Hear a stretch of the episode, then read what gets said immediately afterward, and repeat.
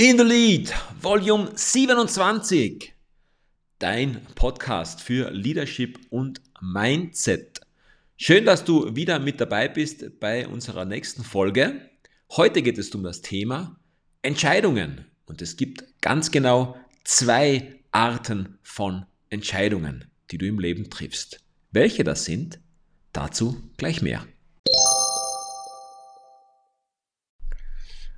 Jeder von uns kennt das. Du stehst vor einer Entscheidung.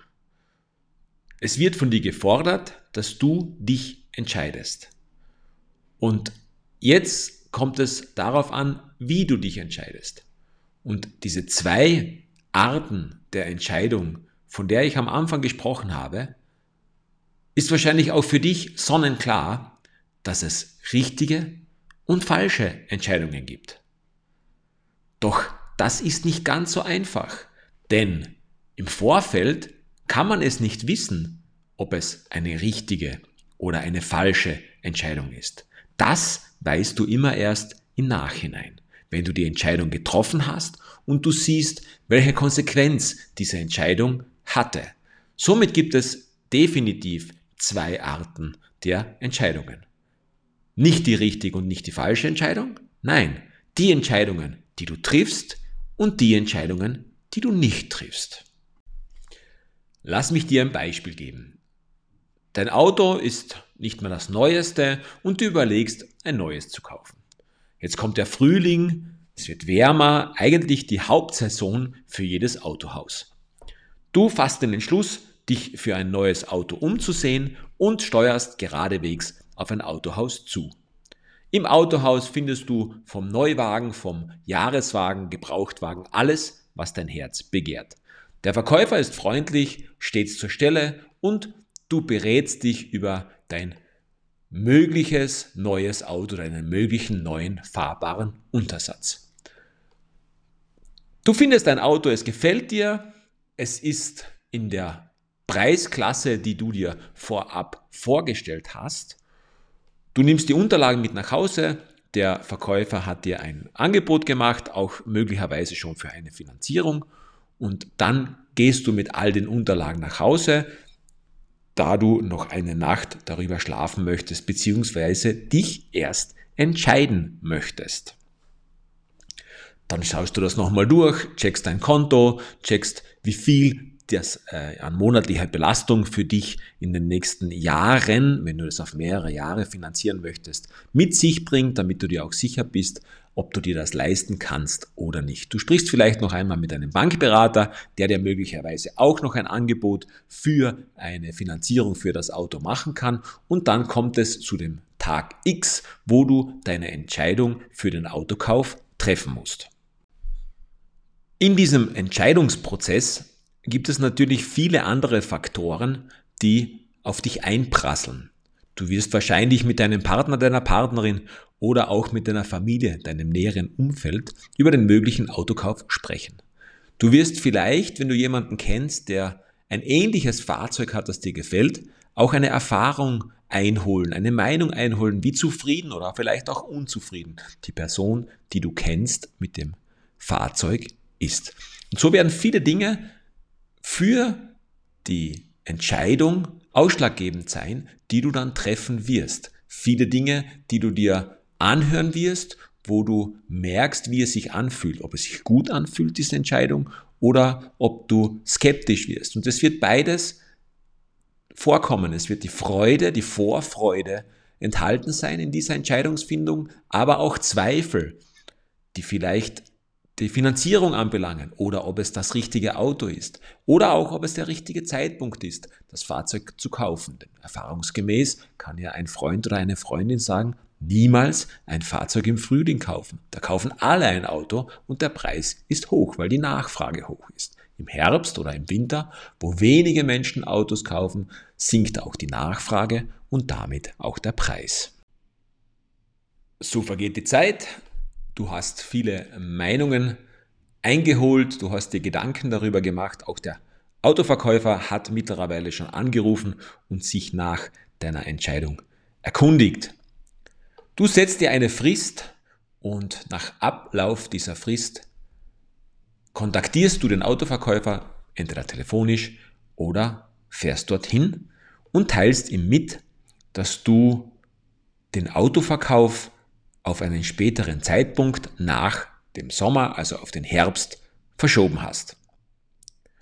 Das heißt für dich, du hast deine Entscheidung nicht getroffen, sondern du hast sie verschoben, du hast sie vertagt. Und genau darin liegt der Fehler.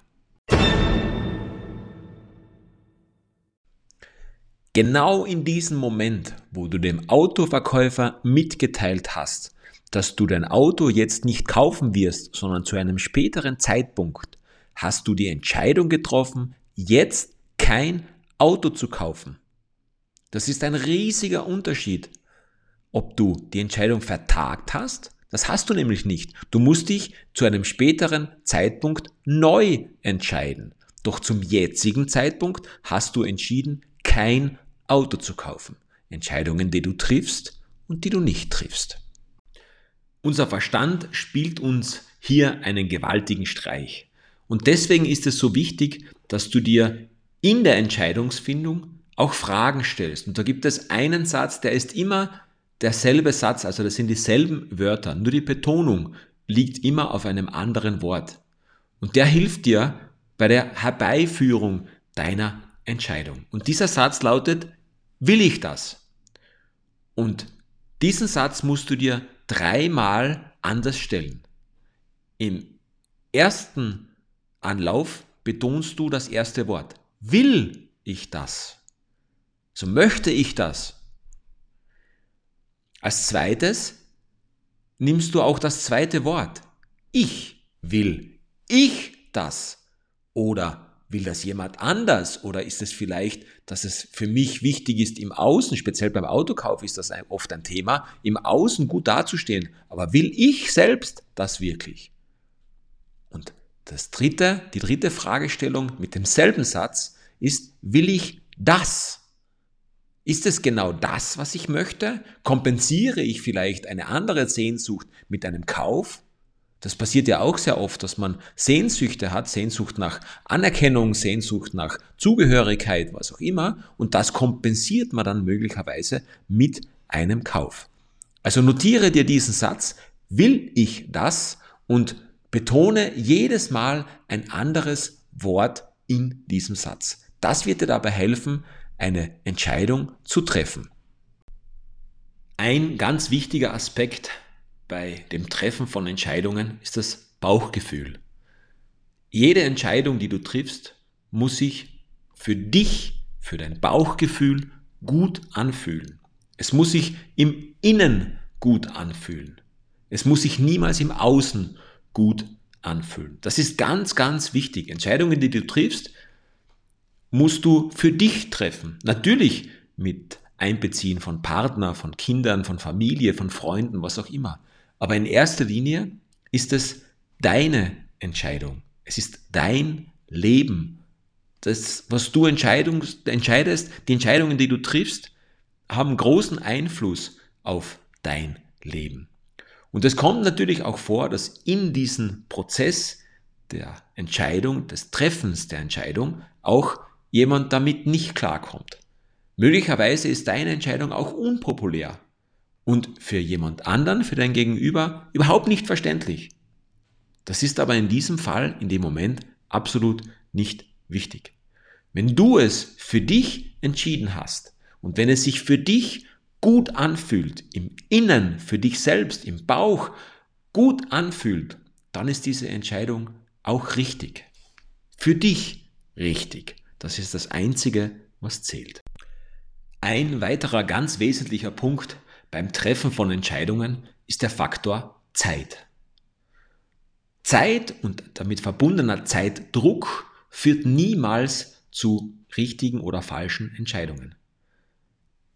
Die Zeit ist vorgegeben bis zu dem Punkt, wo es sich für dich gut anfühlt. Wenn Fristen gesetzt werden für Entscheidungen und du diese Fristen verlängern musst oder auch nicht verlängern kannst, warum auch immer, dann wird es einen Grund dafür geben. Da ist dein positives Mindset, dein Grundvertrauen ins Leben gefragt um zu verstehen, dass vielleicht für viele Entscheidungen auch die Zeit noch nicht reif war. Wenn du Druck verspürst, um Entscheidungen zu treffen, ist es wichtig, dass du dich besinnst, dass du auf dich selbst hörst und diesen Druck eigentlich außen vor lässt. Wenn dein Gegenüber auf eine Entscheidung drängt und dich bis zu einem gewissen Zeitpunkt festnageln möchte, die Entscheidung zu treffen, und du kannst es zu dem Zeitpunkt noch nicht, dann hole dir mehr Zeit raus. Die Zeit ist einer der wichtigsten Faktoren bei dem Treffen von Entscheidungen. Versuch die Zeit bis zur Entscheidung 100% effektiv zu nutzen. Höre auf dich, sprich mit deinen Freunden, mit deinem Partner über Zweifel, über Ängste, möglicherweise auch über die Konsequenz der Entscheidung. Spiele ein bisschen das Was wäre wenn Spiel. Wie ist es, wenn ich die Entscheidung so oder so getroffen habe?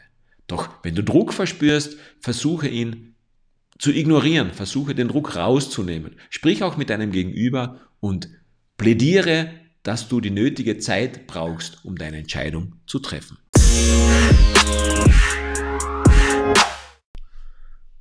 Fassen wir zusammen. Stell dir die Frage, will ich das? Höre auf dein Bauchgefühl. Entscheidungen müssen sich für dich selbst gut anfühlen. Versuche die Konsequenz deiner Entscheidung darzustellen. Was passiert, wenn du dich entschieden hast? Und zum Abschluss möchte ich dir einen meiner Diamanten noch mit auf den Weg geben. Entscheidungen, die mit großer Kraft getroffen werden, erweisen sich im Nachhinein immer als richtig. Somit kannst du gar keine falsche Entscheidung treffen. Wenn du eine vermeintlich falsche Entscheidung getroffen hast, dann wirst du daraus etwas lernen. Und somit war sie nicht falsch. Sie hat dich dazu gebracht, daraus etwas zu lernen und denselben Fehler nicht noch einmal zu machen. Und wenn du eine vermeintlich richtige Entscheidung getroffen hast, dann hat sie dich weitergebracht. Dann ist es auch so, dass nach einer gewissen Zeit sich diese Entscheidung immer noch richtig anfühlt und im Nachhinein betrachtet sich als richtig herausgestellt hast. Doch der einzige Weg, eine richtige Entscheidung zu treffen, ist sie mit richtig großer Kraft zu treffen.